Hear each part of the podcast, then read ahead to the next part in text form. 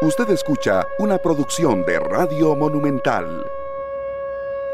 Hola, ¿qué tal? Muy buenas tardes. Hoy en horario especial. Gracias por acompañarnos. Hoy hay semifinal de fútbol nacional. Juega el Clásico Nacional. Juega el Zaprisa contra la Liga para ver quién se enfrentará al gloriosísimo Club Sport Cartaginés que ayer eh, noqueó al Herediano. Pocas veces tengo el chance de decir eso, así que es que lo estoy disfrutando muchísimo.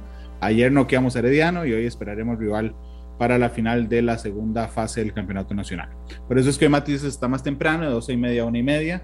Gracias por acompañarnos. Le pedí a don Edwin Estrada, que es director de desarrollo de NAE, ex viceministro de eh, telecomunicaciones y experto en todos estos temas digitales, para que nos acompañara para hacer un, un, balance, digamos, de lo que ha ocurrido ya prácticamente a, más de dos meses de eh, que Costa Rica sea, mm, haya sido objeto de un hackeo enorme. Don Edwin, bienvenido a Matices, ¿cómo le va?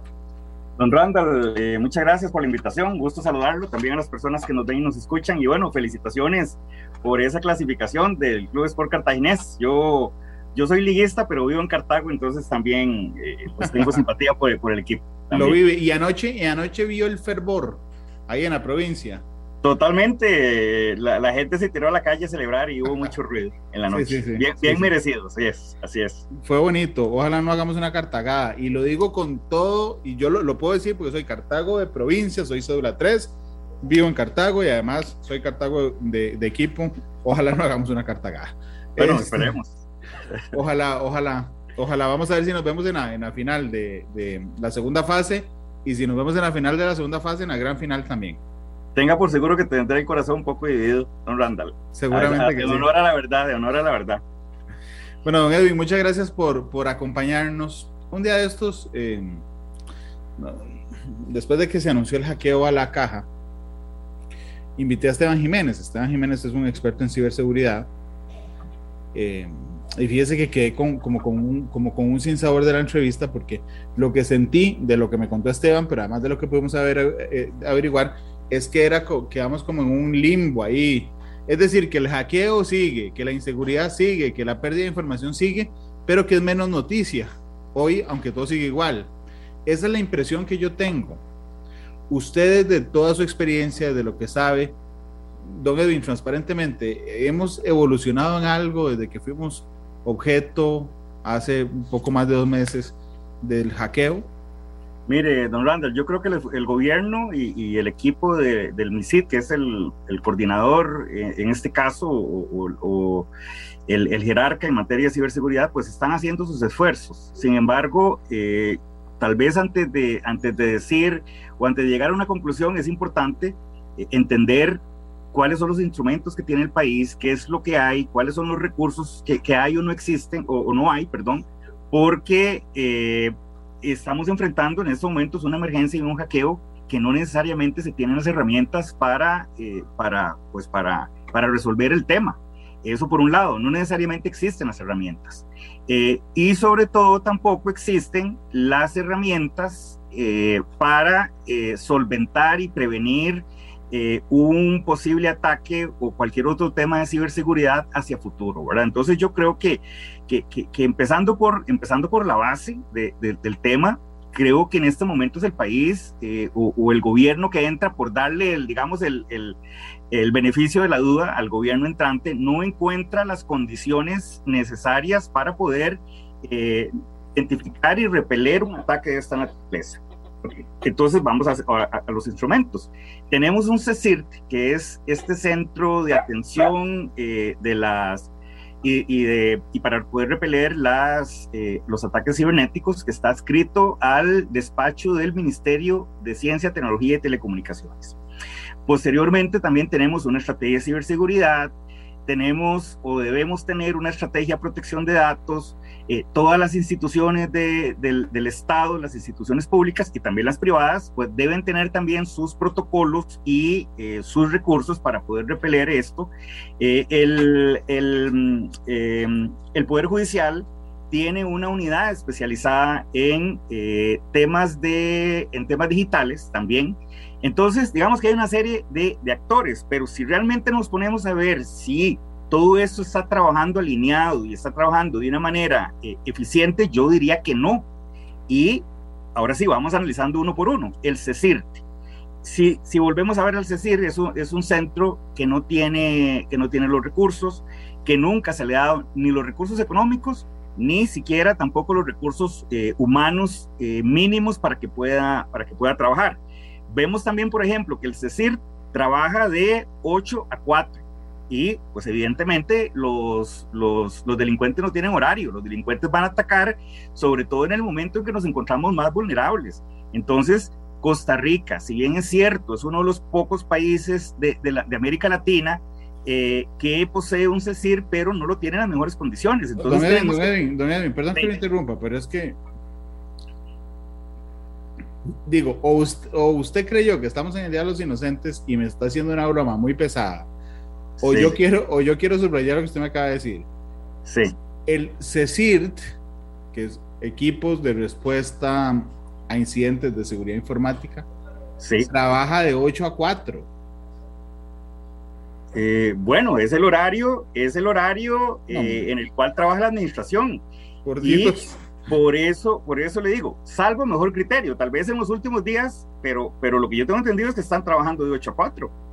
Eh, entonces, sí, pongamos al 911 a trabajar de 8 a 4. Bueno, ¿y cuál es el tema, don Randall? Que, que, al, que al MISID precisamente no se le dotaron de los recursos. Entonces, y, y lo, le pongo el ejemplo claro, en la administración pasada, lo primero que le dijimos al presidente, al expresidente Alvarado, es que requerimos las plazas necesarias para poner a trabajar el MISID, eh, el CECIR, perdón, porque el CECIR tiene un director que es el director de gobernanza, tiene tres jefaturas, eh, tres plazas de jefatura que no se han podido nombrar todavía porque no tienen las plazas de los profesionales y de los subalternos. Y el gobierno anterior ni siquiera fue capaz de dotar al CECIR de esas plazas. Entonces, por ende, no se han podido nombrar entonces las jefaturas. Entonces, ¿qué es lo que tiene el CECIR ahora? Tiene eh, eh, el, la dirección y literalmente cuatro gatos eh, trabajando ahí y repeliendo y organizando todo este tema. Entonces lo primero que hay que hacer es dotar al CECIR de, eh, de, pues de todas las condiciones para que pueda trabajar. Y entonces uno ve con agrado cuando el presidente de la República desde el primer día del 8 de mayo anuncia que eh, va a fortalecer el tema de ciberseguridad. También luego una conferencia de prensa que, que, que, hacen en los jardines de Casa Presidencial, eh, el presidente y el, y el ministro Carlos Enrique Alvarado Briceño indica que, que se va a fortalecer el CECIR, entonces ya uno ve con buenos ojos desde, desde, el inicio, pero evidentemente eso se requiere tiempo. ¿Por qué? Porque el tema del CECIR esa, es un tema que tiene que, que hacerse, pero para, para largo plazo, mediano y largo plazo. Pero por otro lado también el, el gobierno tiene que hacer el esfuerzo de repeler y resolver el problema en que estamos ahorita. Y en estos momentos el gobierno no tiene las herramientas eh, que tiene que tener para poder eh, resolver esto. Entonces, ¿qué es lo que pasa? Que acá es importante también que eh, se hagan acompañar de eh, diferentes partes interesadas, expertos, que puedan, que puedan ayudar. Entonces, por ejemplo, aquí en Costa Rica hay eh, dos cámaras, está la, la, eh, la cámara Campic, eh, que en estos momentos esta cámara está eh, en apertura total para apoyar al, al, al, al señor ministro en la, en la atención de esta crisis y sobre todo con mayor énfasis en la generación de esas capacidades instaladas en el país, no solamente para resolver el problema inmediato, que esto es un incendio que hay que apagar, pero sobre todo hacia futuro, como le, como le decía, ¿verdad? Entonces aquí, en este caso, eh, Campic está colaborando en la, en la, implementación de un proyecto estratégico que se está haciendo y para crear el primer centro especializado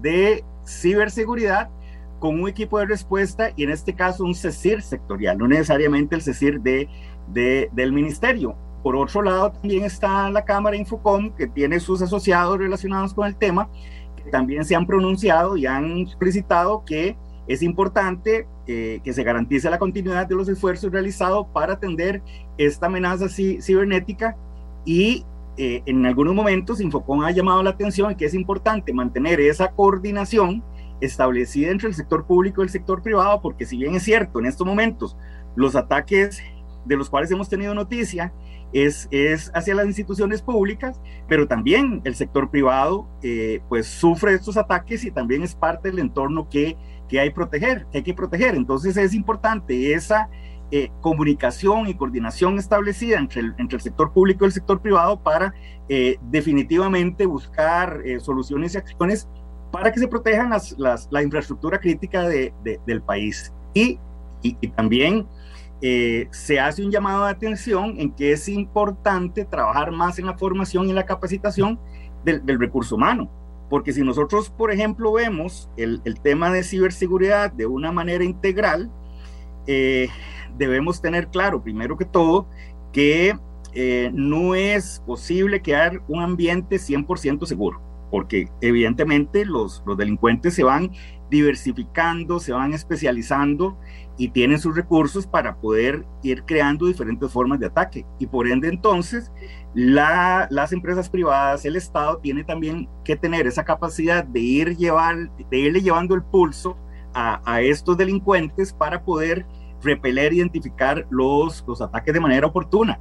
Y esto es una guerra que, que no va a acabar nunca, porque el tema de ciberseguridad siempre va a ser importante, siempre, eh, siempre se van a crear vulnerabilidades, entonces por eso este es un tema que tiene que ser atendido eh, de manera prioritaria y dándole la mayor importancia, porque no solamente estamos hablando aquí de, que le robaron los datos, estamos hablando, por ejemplo, de personas que están esperando cirugías se las han visto atrasadas o no se las, no se las han podido hacer por, por el tema de los, de los expedientes digitales.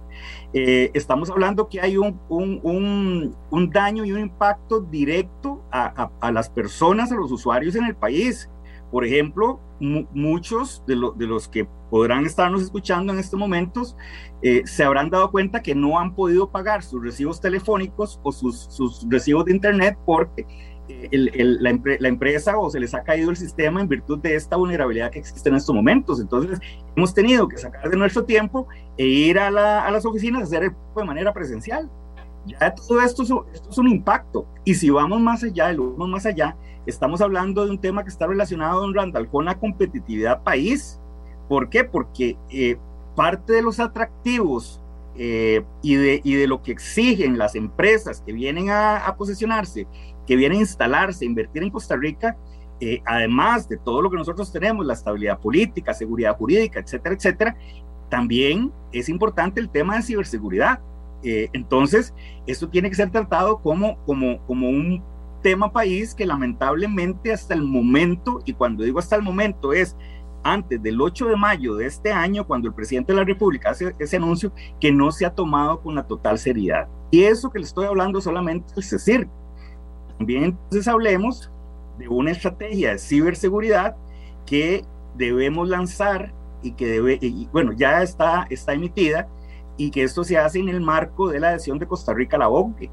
Se hace la estrategia de ciberseguridad, pero no se ha implementado. ¿Por qué no se ha implementado? Por todos estos problemas que les, que les, estoy indicando. Tenemos una estrategia de protección de datos también que eh, debe emitirse también en, en, el marco de la adhesión de Costa Rica a la OCDE y es una estrategia que hay un borrador escrito pero que no ha sido puesto a consulta. Entonces, también hay que esperar y pedirle al gobierno en este caso, por medio de la PROJAP, que eh, es importante que se apure con la, puesta a disposición de esa estrategia, porque estos son elementos que van sumando a ir creando ese entorno, eh, ese entorno lo, lo más seguro posible para ir eh, bajando eh, los porcentajes de probabilidad de, ataques cibernéticos, sus consecuencias. Y qué decir el tema de ciberseguridad, el, perdón, el tema de, de, de, de, mm, eh, de habilidades digitales, de, alfabetización digital de las personas. También, aquí, repito, estamos hablando de ataques a la caja, pero también constantemente los usuarios nos vemos eh, en la mira de los, de, los, de los delincuentes que tratan de llamarnos por teléfono para estafarnos, que nos mandan un link por WhatsApp en el cual nos pide que accedamos y que resulta ser que nos mandan a una página que es una página falsa donde nos van a hacer, nos van a robar nuestros datos, nos van a, a quitar nuestro dinero. Entonces también desde la parte de, del habitante, del usuario, tenemos que ir fortaleciendo esas habilidades y esa malicia para ir haciendo esa interpretación de, las amenazas que tenemos y tratar de, evitarlas. Ni decir entonces de los funcionarios, de los funcionarios públicos de los funcionarios privados también para que en el entorno en el, en el, en el que estamos pues podamos tener algunas herramientas para bajar esa probabilidad de, de, de, amenazas o de, de, o de ataques, ¿verdad? Claro, pero esto lo podemos resumir en que esto nos agarró en un momento en el que el país le había restado importancia a eh, el tema de la ciberseguridad, porque, claro, digo, eh, lo que hicimos respecto a la estrategia de ciberseguridad fue obligado por la OCDE. Eh, el, teníamos el, el, el, CECIR trabajando en horario institucional. O sea, es como que aquí en mi oficina el departamento de, de informática trabaje hasta las 5. Bueno, y resulta que qué pasa con todo lo que, lo que ocurre después. Y entiendo que la lógica que he usado en Edwin es, bueno, sí, suave, pero es que no se le hayan dado los recursos suficientes para que trabaje siempre. Claro. Entonces, bueno. Eh, así es, o sea, y, y, aquí sí quiero, digamos, de alguna manera salvaguardar la responsabilidad de los funcionarios del, de, del MISID, porque yo los conozco, son funcionarios eh, comprometidos eh, con mística, pero bueno, también tienen su horario, no podemos obligarlos a los, a los tres o cuatro, porque cuando le hablo de tres, cuatro gatos es literal, no, no, es, no es un símil. Eh, son cuatro gatos literalmente. el, símil, el símil solo son los gatos, la cantidad no. Sí, sí, sí. Bueno, sí, la cantidad no, o sea, es, es, es, es el número que es, entonces empecemos por, por eso, ¿verdad? entonces, definitivamente eh, Costa Rica no, no, estaba preparado para eso. No estaba preparado y no estamos haciendo lo, necesario. Yo eh, tengo la, la, la, fe, como dicen, del ahogado del sombrero o de todas las experiencias malas, uno puede que, que ahora sí, ¿verdad? Eh, se tome esto con seriedad y, por ejemplo, en la Asamblea Legislativa, en la Asamblea Legislativa, que también que son los encargados de, de darle el presupuesto al, al gobierno central, eh, tanto el Ministerio de Hacienda como lo puede hacer y los, las y los señores diputados, que son los encargados, pues recuerden eso cuando estén viendo en noviembre del 2022 el presupuesto eh, del, del, gobierno. Igualmente, pues el llamado también a eh, las instituciones autónomas, eh, también para que trabajen de manera, de manera coordinada, porque a final de cuentas, si, uno habla de gobierno electrónico, donde todas las instituciones eh, tienen que estar conectadas, tiene que haber interoperabilidad entre todas las instituciones públicas, definitivamente el tema también de ciberseguridad tiene que trabajarse de manera conjunta. Y creo que también esto es un error que podría, en el que podría estarse cayendo, que cada institución autónoma está buscando sus propias soluciones y no lo están haciendo de manera conjunta. Y para eso entonces es pues esta estrategia de ciberseguridad y eh, definitivamente el liderazgo del, del, ministro de turno y el señor presidente de la República, que, que ya le digo yo, eh, de acuerdo a lo que él ha indicado de las secciones, pues se ve que tienen voluntad de hacerlo, pero eh, materialmente sí, sí considero que es difícil porque no tienen en este momento las herramientas para eso. Sí, es muy difícil, pero también, mm, y aquí le, le, le pido una valoración, es una opinión ¿Usted no cree que también de alguna manera hemos, eh, no sé, es que al inicio cuando nos vimos afectados por el hackeo, algunos lo vimos muy graves, entonces, eh, muy grave lo que estaba pasando, entonces dijimos, bueno, pero, pero está, está seguro la información y entonces le decían a uno, sí, claro, pero es que no fue tan grande, no fue que nos robaron algo, no fue que perdimos de nuestro poder alguna información y dos meses después no sirve. O sea, en el sentido de que, las, de, que la, de que los hechos vinieron a poner en su lugar la gravedad de la situación, don Edwin. ¿No le parece que a veces, como país en general, como gobierno, como usted guste, le restamos importancia a lo que estaba pasando con el hackeo?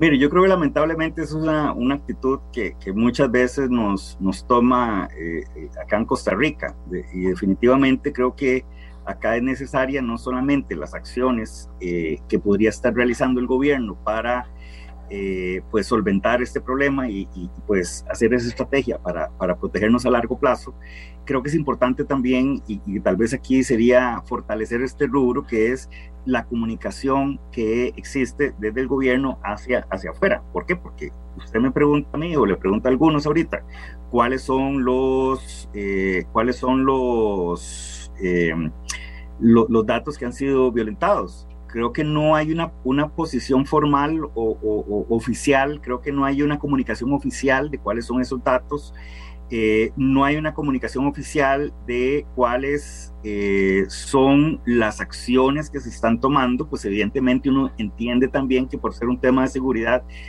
tampoco es que me van a dar el detalle de, cosas, pero por lo menos una comunicación para ir generando esa confianza e ir quitándole ese miedo que tenemos o que pueden tener los, los, los habitantes también. Entonces creo que ahí la comunicación es, es sumamente, eh, sumamente importante. Hay otro tema aquí también que, que traigo a colación, eh, porque sí, el presidente anuncia el, el primero, el 8 de mayo, el tema del fortalecimiento del CECIRT eh, pero entonces sería interesante que el gobierno presente esa hoja de ruta y presente cómo, cómo va a fortalecer el CECIR, qué condiciones, qué condiciones le va a dar, ¿verdad?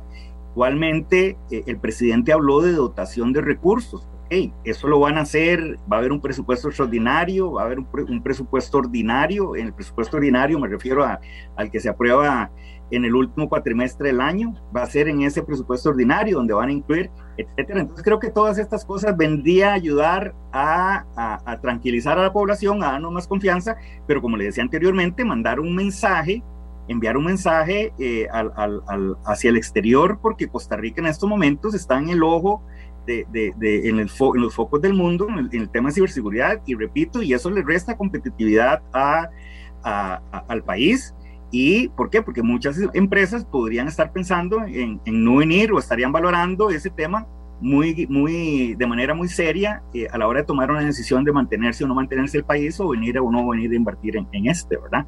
No, y, eh, y, se lo digo, don Edwin, perdón, por, por una experiencia personal también. Hace poco, el día, el día siguiente que hackearon la caja, estuvo conmigo en Noticias Repretel el presidente de la caja, don Álvaro Ramos. Y entonces yo empecé con una metáfora, dije, bueno, ¿Alguna vez ustedes han pensado en que recibamos una noticia de que un grupo armado entró a la caja y se llevó las, las computadoras? Y don Álvaro me corrigió y dijo, Randall, su metáfora no es del todo exacta. Digamos que lo que pasó fue que nos balearon las ventanas, agarramos las computadoras nosotros mismos, las metimos en una bodega y no hay información robada. Y por supuesto que algunas personas a las que les caigo bastante mal, pues aprovecharon eso para hacer videos cortos de tome Randall, lo ubicaron, tal, tal, ¿verdad? Pero fíjese, y aquí vez me va a ganar la enemistad de mucha gente, conforme fueron pasando los días, había gente que me escribía diciéndome, opa, resulta que tu metáfora estaba en no acertado. Eh, y ojo que yo no digo que es que don Álvaro Ramos, que aquí me, merece todo mi respeto, eh, mienta, yo no lo creo, más bien lo que creo es que no le habían dado la información completa, en el sentido de que yo sí creo después, de dos meses, más de dos meses del hackeo de, las, de, Hacienda, de algunas otras instituciones, y a casi tres semanas del de, la caja, yo creo que digo, ya podemos decir que no estamos en poder de la información. Puede ser que no se la hayan llevado, pero ciertamente hay información que no está en nuestro poder y ese es mi reproche de no haber dicho con toda transparencia la gravedad del ataque que sufrimos. Porque si no fuera tan grave, entonces, ¿qué hacemos dos meses después sin Exonet, por ejemplo, o sin, el, o sin TICA, o sin acceso a, expedientes electrónicos en, la caja? A eso me refiero y creo que estamos en la misma sintonía en eso, don Edwin. No, no, totalmente. Y si usted se pone a ver, es un tema de, comunicación, porque vamos a ver, la, la, la, información o los datos que se han perdido, que los han, que los han secuestrado, etcétera, son los que son. Entonces, creo que entonces, repito, la, la, comunicación que tiene que haber, tiene que ser fluida, tiene que ser, tiene que ser veraz y tiene que ser con una fuente también eh, confirmada definitivamente para, para no caer, digamos, después en esas contradicciones que podrían, que podrían estarse, pero sobre todo en, eh, pues, se me fue la palabra, pero cuando si no tenemos un dato, pues empiezan una persona a decir unos datos, otros datos y, realmente no hay certeza de, cuál es la información real, ¿verdad? Entonces, sí creo que es importante eh, esa em, eh, emisión de, comunicados oficiales eh, donde nos digan no solamente cuál es la, situación, sino también nos diga cuáles las acciones que se van a realizar y también pues de qué, de qué, de qué, de qué estamos hablando,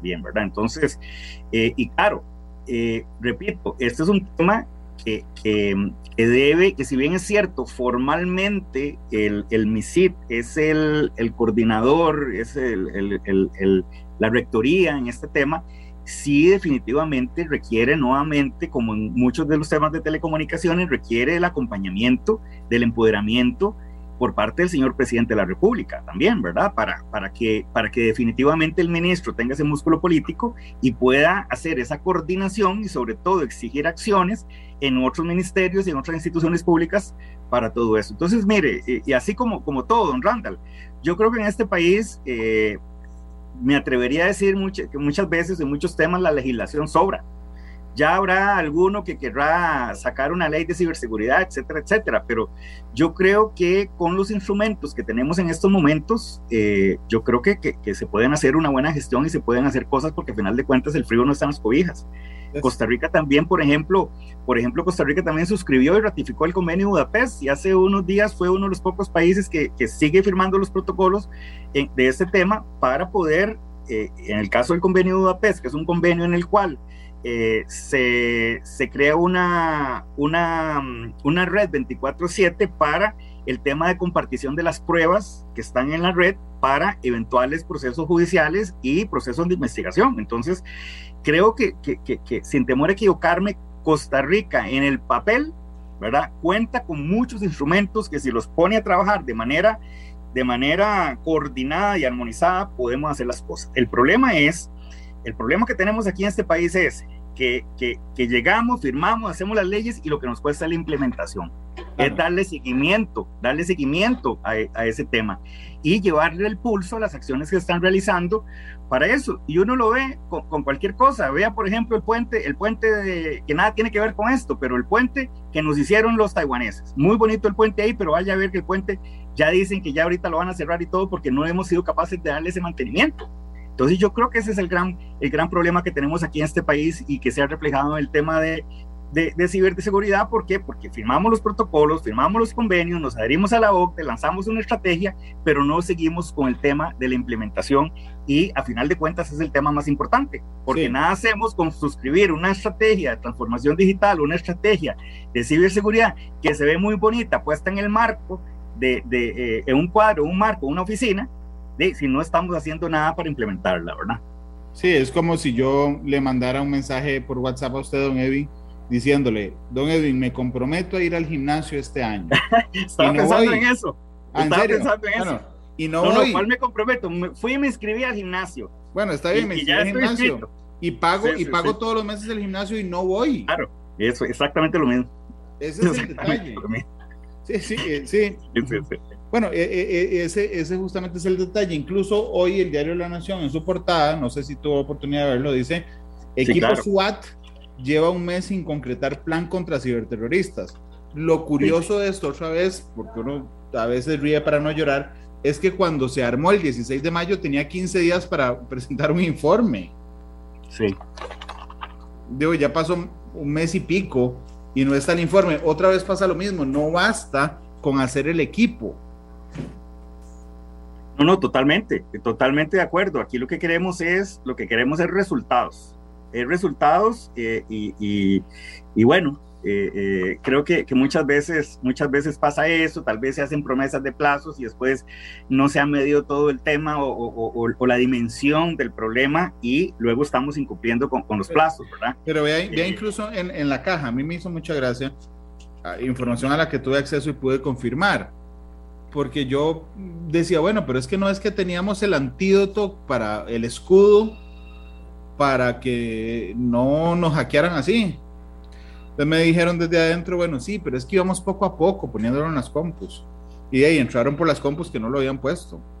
Entonces, perdón, el sentido de urgencia que yo sentí con el hackeo, el sentido de urgencia que yo le sentí a usted en el hackeo, el sentido de urgencia que le siento a Esteban Jiménez con el hackeo, no lo siento nada más que en nosotros, es decir, no lo siento en quienes tienen que resolver este tema. O sea, Hacienda anuncia el lunes pasado que va a hacer una conferencia a las 9 de la mañana para avisar que va a levantar el, el TICA.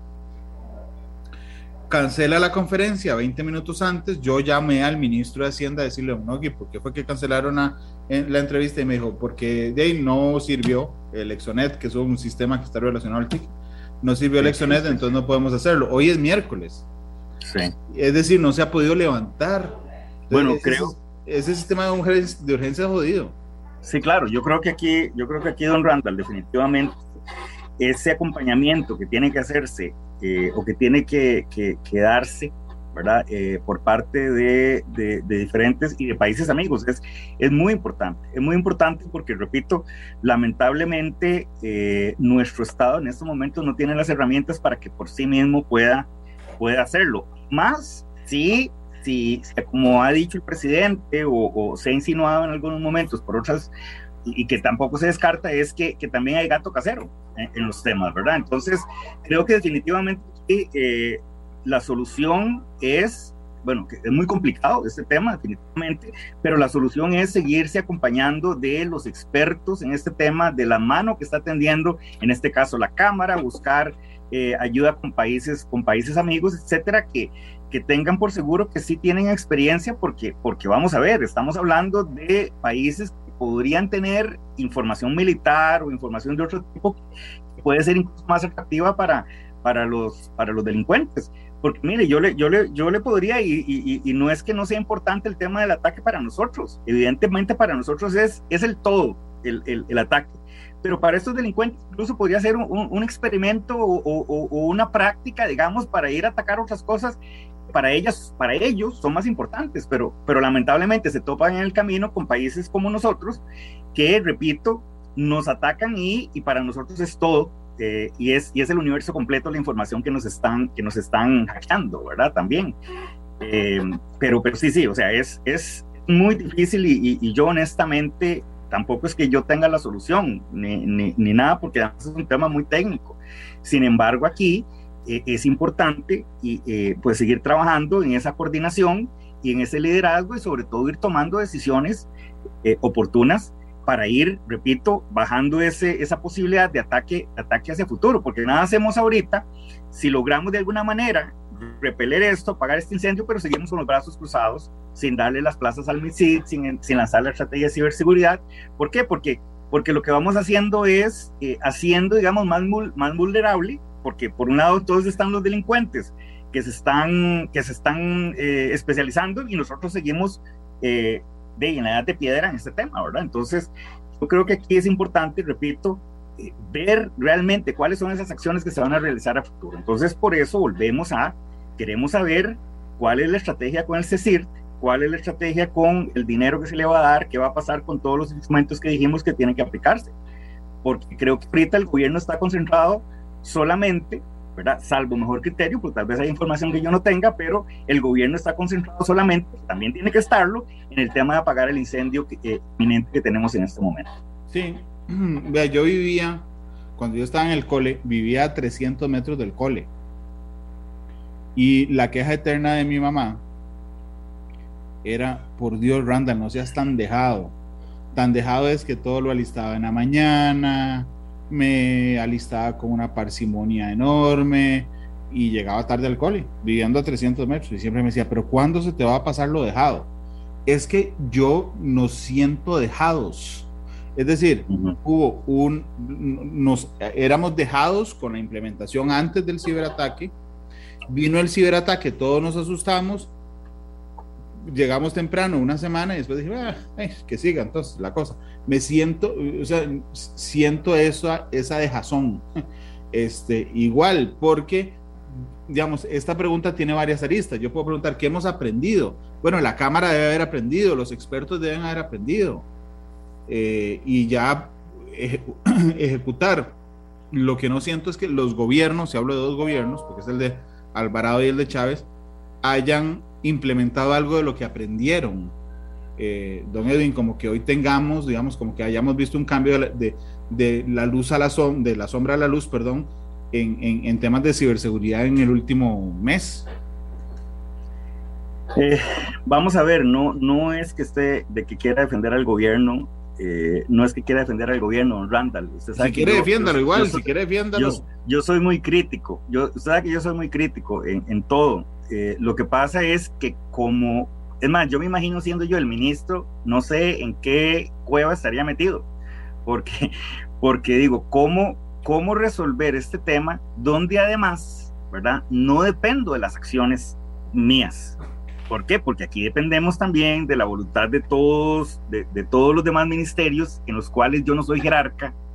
Eh, dependemos, eh, imagínense, por ejemplo, con, las, con la Caja Costarricense del Seguro Social, que es una institución autónoma que ni siquiera la estrategia de ciberseguridad le aplica a ellos, porque es una institución autónoma, claro, pueden adaptarla. Entonces, digamos que yo creo que es ahí a lo primero que se enfrentan. Entonces, por eso yo insisto en que es importante la coordinación y sobre todo el liderazgo del, presidente de la República en esto.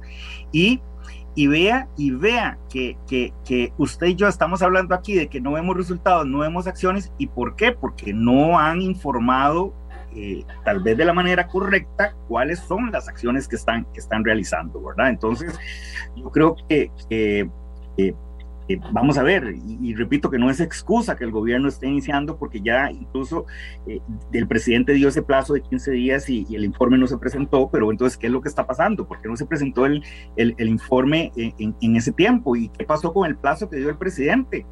Porque también el presidente, vamos a ver, uno, uno entra muy confiado, uno ve con buenos ojos, uno, uno eh, está muy optimista por las acciones que el presidente está diciendo pero si el presidente da un plazo y no, y no se cumple el plazo, es lamentable porque ya uno empieza a perder esa, esa esperanza y, el presidente empieza a perder esa credibilidad, eh, ¿verdad? Entonces, porque aquí no solamente venir a decir hágase, sino no, no, los costarricenses queremos ver acciones. Y es igual que en el tema de la liberación de espectro, el presidente dio un plazo de seis meses y estamos esperando, pero ¿qué pasa si en seis meses el, el espectro eléctrico no está disponible?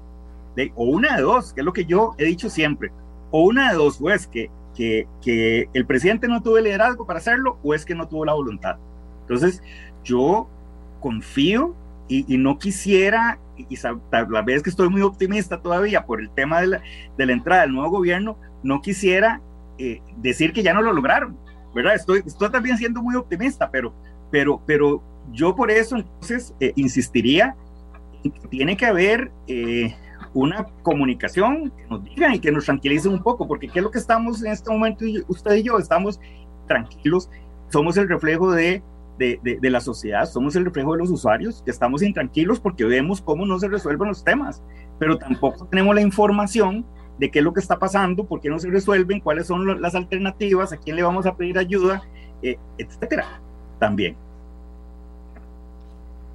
Don Edwin, permítame hacer una pausa comercial nos quedan 10 minutos de programa, si es que vamos a la pausa, gracias por estar con nosotros. Don Edwin Estrada me acompaña hoy, es el eh, director de desarrollo de NAE, ex viceministro de Telecomunicaciones. Vamos a la pausa y regresamos con más. Analizamos los tonos de la actualidad, exploramos sus contrastes, matices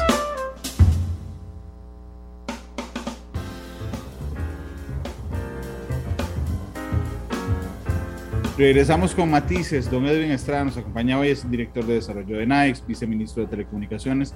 Estamos de acuerdo todos en que es muy difícil, no es, una, no es un problema, eh, no es un problema simple, pero bueno, finalmente los gobiernos del mundo, según la teoría, están hechos para solucionar los problemas a la gente. Ahora bien, una de las, de los, yo tampoco pretendo que el presidente Chávez esté en todo, es decir, que se siente en la oficina a ver cómo está lo del hackeo, hey, comanda lo de Caldera, tráigamelo de Riteve, o sea, eso no pasa así. Eh, lo que yo hubiera esperado es darle la potestad completa a alguien, de darle un seguimiento completo 24/7 a lo que está pasando. Eh, desde que eso no pasa, es que yo critico la falta de perspectiva respecto a la importancia del tema, don Edwin.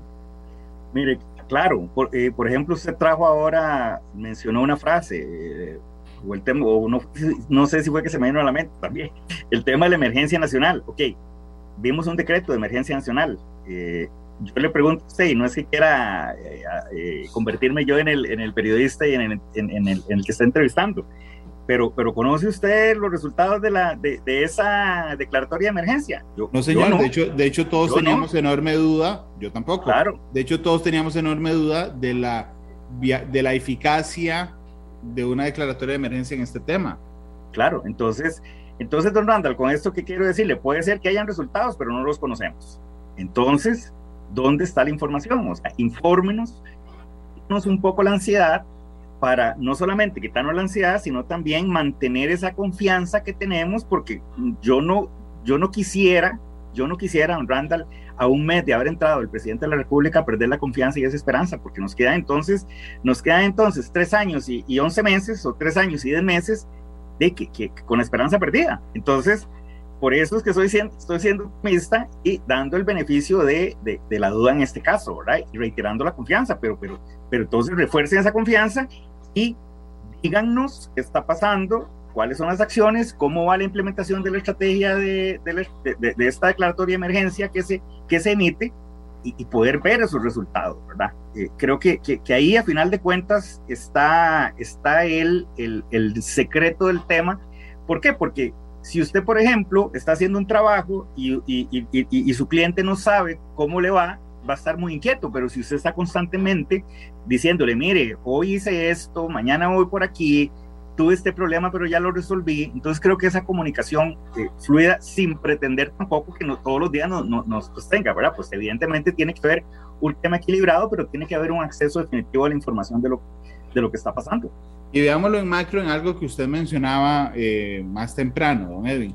La afectación de esto en la reputación costarricense, es decir, eh, de conversarlo con usted, yo sé que hacia afuera ya nos ven así como, y perdón que lo hable hacia lo tico, pero mira, estos maes no ni siquiera avanzan en el tema del 5G, que esa era la primera preocupación.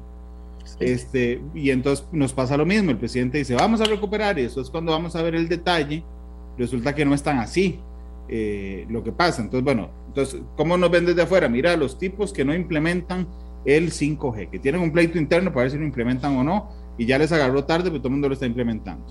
Tema 2, mira, además son vulnerables a los ciberataques. Tema 3, además, mira, si son ciberatacados y vulneran su seguridad, resulta que duran una eternidad en volver a levantar y, y, retrotraer, digamos, los efectos de ese hackeo. Así es como nos ve el mundo hoy, don Edwin.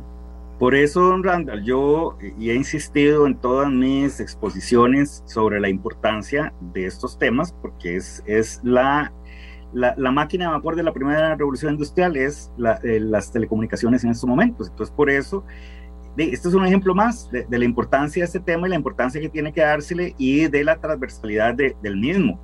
Y otra vez más, insisto que es un tema, además de todo lo bueno que nos pueda traer, de todas las cosas buenas que nos podríamos estar perdiendo, pero sobre todo el tema del mensaje al, al, concierto de las naciones, en, el cual eh, definitivamente sí, Costa Rica ha tenido una historia, digamos, desde, desde 1900, desde los, de los años 40 del siglo pasado, que hemos, de, digamos, venido posesionándonos, mejorándonos, eh, etcétera, etcétera. Eh, de, vamos a ir como el péndulo entonces hacia el otro lado, porque las decisiones importantes como la evolución del ejército, como, como el tema de la educación gratuita y, y, y universal, etcétera, etcétera, en esto, esta decisión en el tema de, de telecomunicaciones es, es, es, es, tiene la misma, la misma envergadura. Entonces, eh, definitivamente sí, podría, nos, están, nos, nos, podrían estar viendo como un país que está perdiendo competitividad y por ende eh, bajaríamos en los índices de confianza de los inversionistas, no solamente los, de las personas que van a venir acá, sino también desde el punto de vista de, de, los productos y servicios que nosotros podemos poner a, disposición de los mercados internacionales. Recordemos, por ejemplo, que una de las cosas en las que estamos trabajando y queremos a partir de la recuperación de, la de las frecuencias de 5G es establecer estos espacios, estos laboratorios de, de investigación y experimentación para la creación de productos y servicios 5G, pero de, con este tema de ciberseguridad cuando, cuando van a trabajar de manera muy, muy, digamos, protegiendo su propiedad intelectual, etcétera, etcétera, con los inventos que van a hacer, con qué confianza van a venir al país si, si, si no existe esto, porque, repito, el tema de, de ciberseguridad es inherente al, al, al, tema. Y ojo, que quiero reiterar que no solamente es responsabilidad del Estado, definitivamente el Estado es el que tiene que dictar la pauta y el Estado es el que emite la política pública y, es, y tiene la rectoría del asunto. Pero también la ciberseguridad empieza por casa, también. Entonces, que no, que no nos veamos tentados a echarle solamente la culpa al gobierno, porque si nosotros nos dejamos engañar de manera individual, porque una muchacha muy bonita nos mandó una foto o nos, nos hizo un contacto y nosotros le mandamos una foto de nuestras partes íntimas, ni siquiera pudimos discernir eso, tampoco tenemos la autoridad moral, digamos, pues obviamente podemos exigir, o sea, no, no quiero decir lo contrario, pero, pero tenemos que tener claro que el tema de ciberseguridad es un tema conjunto y evidentemente a nosotros nos tocan acciones individuales y el Estado macro, pero cumplamos entonces con nuestras, nuestras obligaciones y con nuestra tarea, digamos, de tratar de prevenir todas estas eh, cosas que nos vienen a nosotros, todas estas amenazas de manera individual y ayudémosle también al gobierno, porque podría ser que muchos de estos hackeos entraron por la mala praxis de alguna persona no, no pensemos en, que haya cómplices, no pensemos en que, en, que, en, que, que se haga casero. Pensemos que evidentemente podría ser entonces que alguien de manera inocente mandó el código o, le hackearon su, su, computadora porque hizo un mal uso, eh, no, no acorde a los protocolos de ciberseguridad y por ahí fue que se metieron. Entonces, digamos, yo, yo incluso en Omicro, en Omicro, estoy pensando en gente que conozco ¿Cuánta gente tiene el Office pirateado? Bueno. La gran mayoría de gente, pero me animo a decirlo, la gran mayoría de gente tiene un Office pirateado. O sea, es decir, no le pagan una, una, una licencia. Incluso el antivirus lo tienen pirateado. Sí, claro. hasta hace poco tiempo, yo supongo que usted sabe mucho más de esto que yo, pero eh, los, los, las empresas, las empresas ahí más o menos, digamos, a veces usaban el antivirus pirateado en todas las compus. O sea, pagaban una licencia y iban a ver cómo las instalaban en todas. Eh, eh, esa es la realidad de Costa Rica. Sí, es, que sí, sí, por eso le digo. Entonces, con esto quiero mandar el mensaje que nosotros somos especialistas en, criticar, en ver eh, y ni siquiera cumplir las, las reglas básicas de convivencia social, que son como esas. Mire, y, cuando digo reglas básicas es es en todo sentido y, tal vez me estoy yendo muy, muy a lo micro y muy al extremo, pero, pero veámoslo, eh, no sé, con educación vial, con, con, con, el tema que la gente que se cola una fila, etcétera. Entonces, no podemos ni, ni siquiera nosotros como individuos cumplir con esas normas básicas de la convivencia social, ah, pero sí exigimos hacia arriba y no vemos el tema. Yo creo que también aquí es un llamado hacia las personas y hoy precisamente veía un post que me, que me, que me, que me recordaba una de mis redes sociales que yo había hecho donde, donde decía que, que, que dejemos, o sea, que cumplamos, con que nosotros cumplamos nuestras obligaciones eh, individuales o las más pequeñitas que sean, desde el hecho de no tirar una basura al piso, etcétera, etcétera, ya estamos haciendo un gran aporte. Si todos los, si todos individualmente lográramos cumplir con esas obligaciones individuales y micro, yo creo que sería un gran avance y podríamos hacer muchas cosas, porque al final de cuentas, don Randall, repito, yo me atrevo a decir que en este país es muy poca la legislación que se requiere. Y ahorita hablando nuevamente del tema de ciberseguridad. ¿Por qué? Porque yo podría, repito, estar seguro que ya Costa Rica cuenta con todas las herramientas jurídicas, eh, legales, claro. Lo que falta es, repito, la implementación. Porque también mucha gente piensa que ya con hacer un proyecto de ley y aprobar una ley, ya las cosas pasaron ipso facto o pasaron eh, eh, de manera por generación espontánea. Y no, viene la parte más difícil y así es en el tema de telecomunicaciones. Hemos hablado aquí, usted y yo, en algunos, en algunos programas sobre el tema de la implementación de, de, las redes de telecomunicaciones también, que, que, es un tema también inherente al, al, tema de ciberseguridad y que las redes son susceptibles al, al tema de ciberseguridad. Porque, porque además, veámoslo así, eh, por ejemplo, todo el sistema eléctrico puede estar, eh, puede estar eh, siendo monitoreado y siendo manipulado y, siendo utilizado por medio de, de, la digitalización. Entonces, ¿qué pasa si el, el día de mañana vienen y, nos tiran abajo el sistema de electricidad? Nos vamos a quedar sin, sin, electricidad. Y así en cada uno de, los temas. Y precisamente este es uno de los grandes retos y paradigmas que tenemos que romper en, el tema del uso de las tecnologías, porque cada día vamos a ir utilizando las tecnologías de información y comunicaciones para más cosas. Y pusimos el ejemplo casi de ciencia ficción de la operación que en 20, 30 años un robot va a estar haciendo eh, en, en, un sitio y el paciente en otro. Imagínese un hackeo usted ahí. Entonces, por eso repito, el tema de ciberseguridad es un tema que tiene que ir creciendo y, y, la preocupación, las inversiones y las acciones tienen que ir creciéndolo al, unísono y tratar de llevarle el pulso también a los delincuentes en este tema.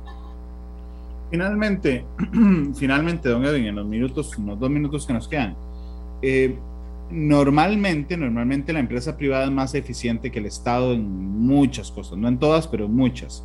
Ok, eh, entiendo que hay una preocupación desde el sector privado, desde las cámaras, por lo que ha pasado y que han ofrecido su ayuda, así como lo ofrecieron otras agencias de inteligencia a lo largo del mundo, eh, con el fin de ayudar a Costa Rica.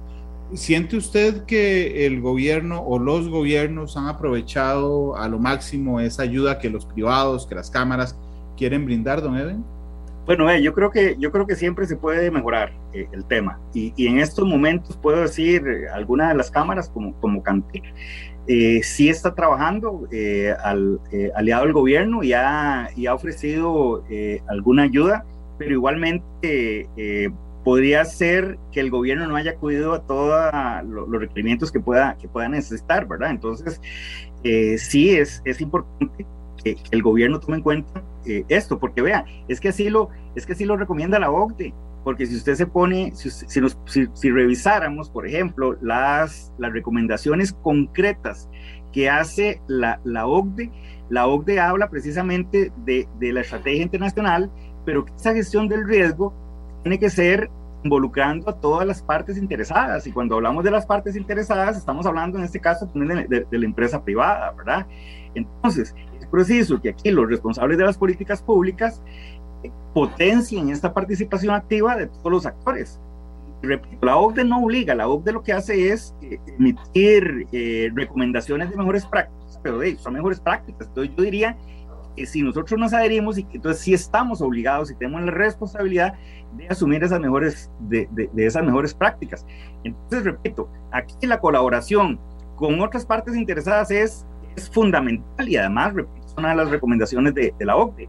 Cuando vamos a las partes interesadas, no solamente lo hacemos de las partes eh, interesadas nacionales, sino eh, la, cooperación internacional y la, asistencia mutua de, por parte de los diferentes países. Les puse el ejemplo de convenio de Budapest, pero bueno, hay muchas otras herramientas y coordinación que se puede utilizar que no requiere de una, un tratado internacional o de la ratificación por parte de la Asamblea, sino ya eh, de, la, de la habilidad de tenga y de la voluntad que tengan las autoridades para poder buscar cuál es esa eh, mejor eh, cooperación o acompañamiento desde el punto de vista internacional y adoptar esas mejores prácticas. Y definitivamente, don Randall, eh, tenemos que tener una estrategia. Tenemos que tener una estrategia, pero sobre todo sobre todo implementarla, le digo, y estas son tres eh, recomendaciones expresas que ha hecho la, la organización, eh, la OCDE, en la cual nosotros somos miembros de, desde el año pasado y quisiera ver cómo entonces va la implementación de, de esto. Yo entonces aquí también parte de lo que el gobierno tiene que hacer es una hoja de ruta con todos esos elementos, pues, eh, para darnos tranquilidad de que, de que las cosas van a ir bien, darnos tranquilidad a nosotros, pero también mandar un mensaje de tranquilidad, de confianza a los mercados internacionales que nos están viendo como de la manera en que, en que conversamos hace, hace unos momentos. Don Edwin, le agradezco muchísimo que nos haya acompañado hoy, ha estado muy interesante, muchas gracias. Gracias, don Randall, por la invitación una vez más y de nuevo un saludo a las personas que nos ven y nos escuchan. Buenos días. Muchas gracias. Don Edwin, ¿con qué canción quiere irse? Uy, me agarró fuera base. Vamos a ver. Ah, yo sabía. eh, vamos a ver. Eh, eh, no, no, hey, sorpréndame, pues, sorpréndame porque, porque ya, ya, ya, ya, no me acordé. Ya no me acordé de, de, de, del nombre de la canción que quería. Lo sorprendo con algo. Así es, usted más o menos sabe mi, mi, mi, mis gustos. Soy ochentero, noventero, pero también me gusta la música nueva. Pero, pero, pero sí. Okay. Ochentero, noventero en inglés. En inglés podría ser, sí. Eh, ¿Qué le parece? Vamos a ver si esa canción, no sé cómo se llama esa canción, pero un día esto la oí. Vamos a ver. A ver de quién era esa canción. Y bueno. Y espero que, sea el gusto de la audiencia. Ya, se acordó, ya se acordó. Es que hay una canción que se llama Everybody eh, Wants to Rule the World. Todos quieren. Ah, Everybody Wants to Rule the World es de Tear for Fears. Ajá, gracias. Es de Tear for Fears. ¿Está bien esa? Buenísima también. sí, sí, esa me gusta. Bueno, todos quieren ponerle reglas al mundo de alguna manera. Así es, así es. Todo, todo mundo quiere, todos quieren controlar el mundo. Así es. Everybody wants to rule the world. Así es. Eh, Tears for Fears en Así es. Don Edwin, feliz tarde. Así es. Don Randall, igual, muchas gracias. Hasta luego, gracias. Hasta luego, gracias. Este programa fue una producción de Radio Monumental.